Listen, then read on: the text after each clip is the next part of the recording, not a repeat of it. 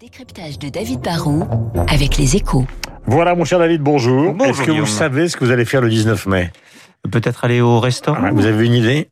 En terrasse en tout cas. Ouais, en terrasse. Moi, j'ai une sacrée idée, je tiens à vous dire. Des pâtes au four euh, à la cantine avenue de Ségur.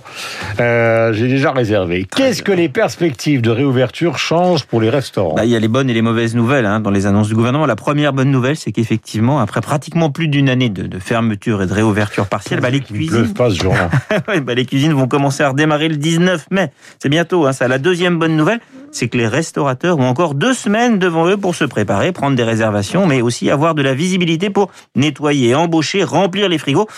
C'est important. Et puis enfin, il y a ce qu'on pourrait appeler les, acquis de la crise. hein. Même une fois passée la pandémie, les terrasses resteront plus grandes pour pas mal de brasseries et de bars. Et la livraison, qui n'était pas très développée, est devenue un vrai relais de croissance qui permettra de mieux rentabiliser les frais de personnel et, Et de cuisine. sont, David, les mauvaises nouvelles pour la restauration? La première, c'est que la réouverture, en fait, ne sera que partielle et progressive. hein. Le 19, vous allez pouvoir retourner en terrasse, Guillaume, mais vous pourrez pas aller à l'intérieur. hein. Les salles, c'est que le 9 juin. Ça deviendra opérationnel et encore avec une jauge de 50%. On pourra pas faire salle pleine. Et il reste en plus le couvre-feu qui va passer en deux étapes à 21h puis 23h. Bon, tout ça, c'est pas génial. Et puis enfin, dans ce métier, il y aura sans doute pas d'effet rattrapage massif. hein. Les repas qui n'ont pas été vendus pendant la crise ne seront jamais mangés. On va peut-être aller un peu plus au restaurant au début avec le déconfinement, mais on va pas manger deux fois plus pendant six mois ou un an pour rattraper le retard. Alors, est-ce qu'on peut, David, depuis maintenant plus d'une année, Hmm. Essayer de tenter une sorte de bilan de la restauration à travers ce qui s'est passé, à savoir le Covid, et c'est pas terminé? C'est difficile d'avoir une vision totalement précise. Ce qu'on peut dire, c'est que tous les restaurants n'auront pas été égaux face à la crise. hein. On n'a pas de chiffres précis, mais on peut dire que pour certains, même s'ils ne le reconnaîtront sans doute pas trop fort, la crise aura été très supportable. hein. Ceux qui sont propriétaires de leurs murs, qui ont mis le personnel, et eux-mêmes parfois au chômage partiel et qui ont reçu des aides, bah, vont limiter franchement la casse. Pour d'autres, ceux qui venaient d'ouvrir, ceux qui ont des loyers élevés, des dettes à rembourser, la crise et le lendemain de crise vont être sans doute terribles. Et puis il y a aussi les grands restaurants étoilés ou ceux qui ont plusieurs restaurants, les chaînes. hein.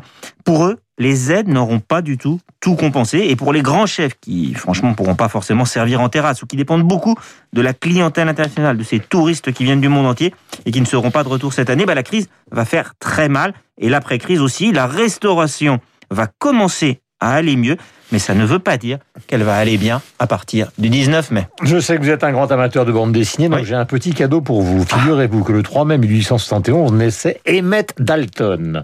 Mais le vrai braqueur de banque, méchant, atroce, etc., alors que les Dalton de la BD de Maurice sont des gaffeurs et sont drôles. Ouais. Et puis Joe Dassin, le 3 mai 1967, a enregistré son premier grand succès commercial avec Tagada Tagada. Il s'était débrouillé pour attraper la rage. Le docteur qui faisait les vaccins. Et qui les gens du voisinage. Amusant à les mordre, bien accuser les chiens.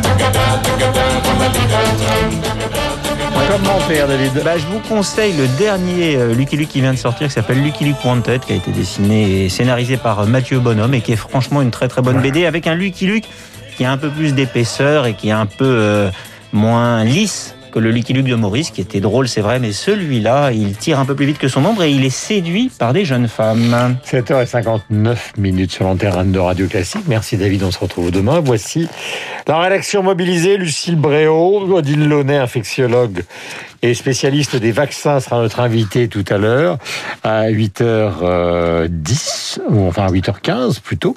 Euh, avec Lucille, on va d'abord examiner la météo, puis ce sera le journal.